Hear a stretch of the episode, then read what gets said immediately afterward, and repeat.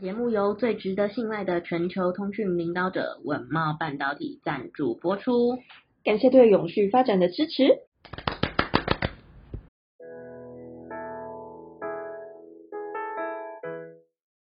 欢迎收听 ESG This Week，我们每天会为您带来重要有趣的 ESG 永续新闻，希望透过本节目提高大家对 ESG 议题的认识，引导大家关注永续发展，共建世界公民新未来。大家好，我是 ESG 世界公民数位治理基金会的 Phil。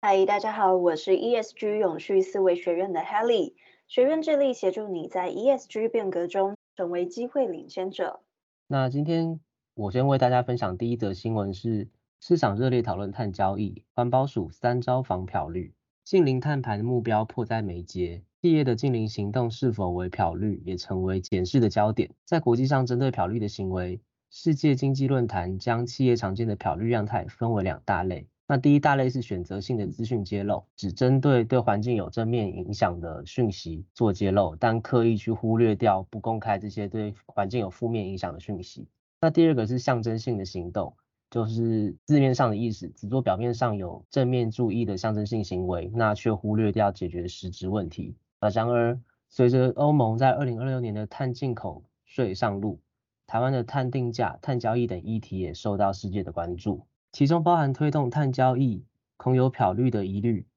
对此，台湾环保署于昨日也针对防漂绿提出碳权的审核需符合三加五的原则。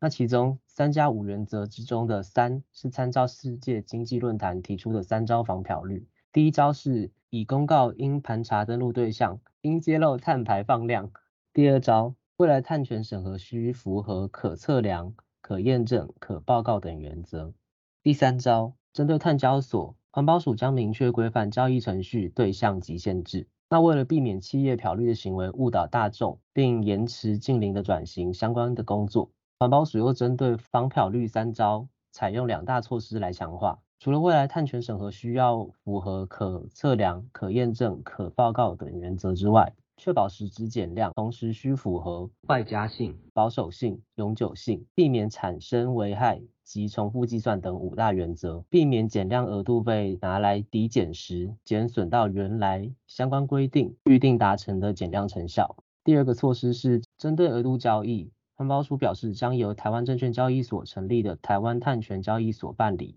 而环保署则将订定子法，明确规范交易程序、对象及相关规定。那最后，环保署也更呼吁，企业应优先建立温室气体排放盘查能力，掌握自身的排放量以及排放重点源，并规划采行减量措施，以完成具体的行动，避免沦为象征性的行动有漂绿的嫌疑。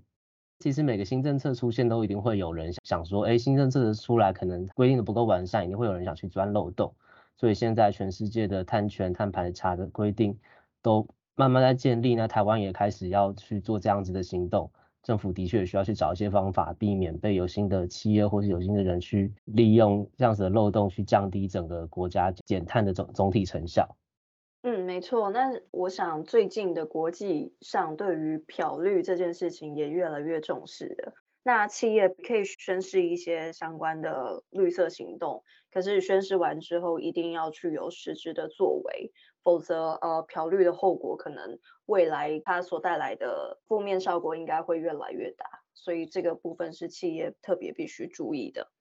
是的，没错。对啊，那接下来就是说，哎，如果说现在企业有很大的碳焦虑，那其实我们的政府也开始在做出一些相关的作为。像是呃高雄市政府的经发局，他们就即将要推出碳管理的操作手册。那因应近零排放还有数位转型的一个趋势，不少企业其实纷纷陷入了一个碳焦虑的环节。那对此呢，经济部推动了低碳化补助，将会与高雄市政府经发局分别在今天还有五月三十一号。在本州产业园区服务中心以及核发产业园区服务中心举办说明会，针对个案以及以大带小两类补助进一步的去说明。那个案补助针对中小型的制造业，每家最高补助新台币五百万元；以大带小补助需企业透过以大带小联合提出申请，那一加四智慧化最高会达到两千万元的补助，那一加十的低碳化呢，则最高可以达到三千万元的一个补助。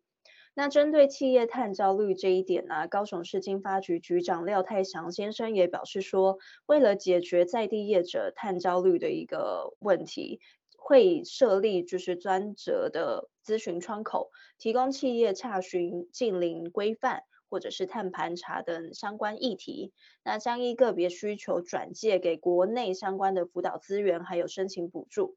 此外呢，下半年也会公开碳管理的操作手册，会整国内相关辅导或者是补助资源，以供就是企业了解碳盘查的基础操作，还有碳管理的应对选项。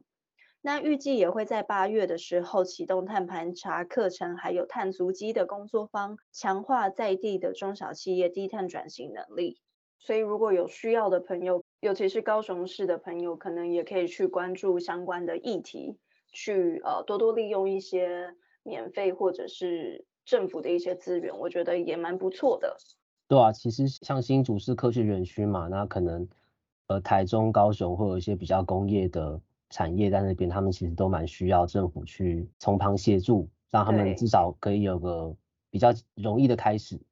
没错，没错。那下一则新闻。巧克力的需求正在破坏西非国家的大片森林。科学家表示，由于世界对巧克力的大量需求，导致西非原本应该受到保护的森林遭到破坏。就以二零二二年全球巧克力的贸易来看，其贸易价值已经超过一兆美元，大概是三十点七兆的台币。那作为制作巧克力非常重要的成分可可。原先大多产于南美洲，但随着巧克力产量需求的增加，目前也已经扩大到西非，像是象牙海岸和加纳这两个国家就占了总产量的三分之二。那根据英国卫报的报道，研究发现自两千年以来，过去大量浓密的森林已经被改变变成可可的种植园。使得西非现在正在大量失去森林。以象牙海岸和加纳来讲，象牙海岸目前已经被砍伐大概三十六万公顷的森林，占总面积的百分之三十七点四。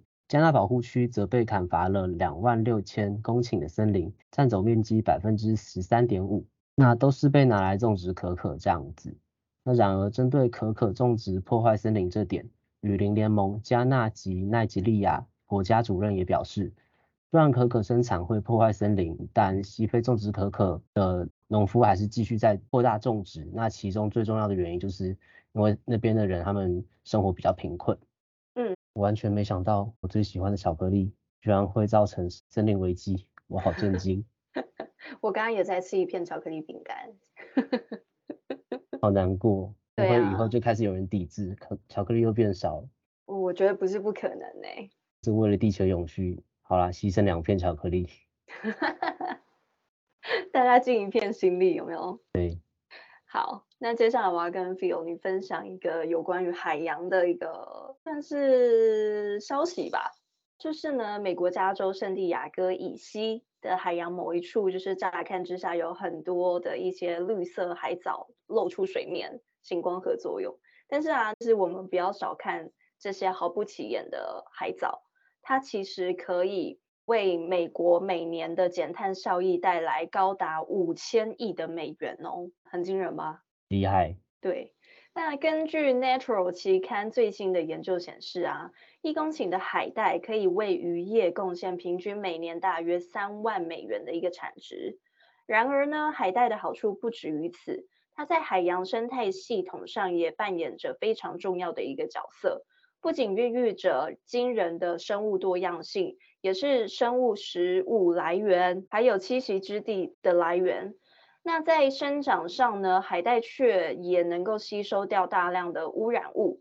比如说像是农田使用的化肥还有碳。所以对此，科学家也估计的表示说，海带每年至少会从大气中吸收四百九十万吨的碳哦。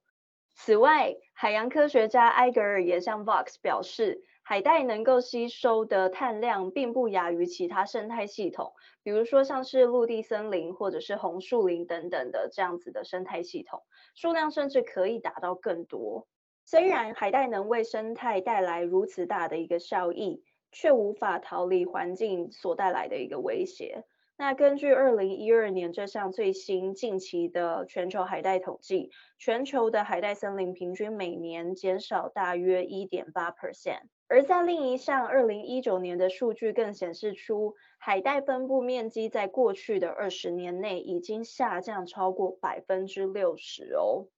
那然而呢，导致海带森林逐渐萎缩的主要元凶，其实还是气候变迁。由于近年来的全球暖化的影响，海水温度不断上升，使得海带的森林正在承受一波又一波的海洋热浪。那生态系统其实已经受到了很大的一个威胁。啊，又是一个海底生物，然后因为气候变迁，所以受到伤害的元凶。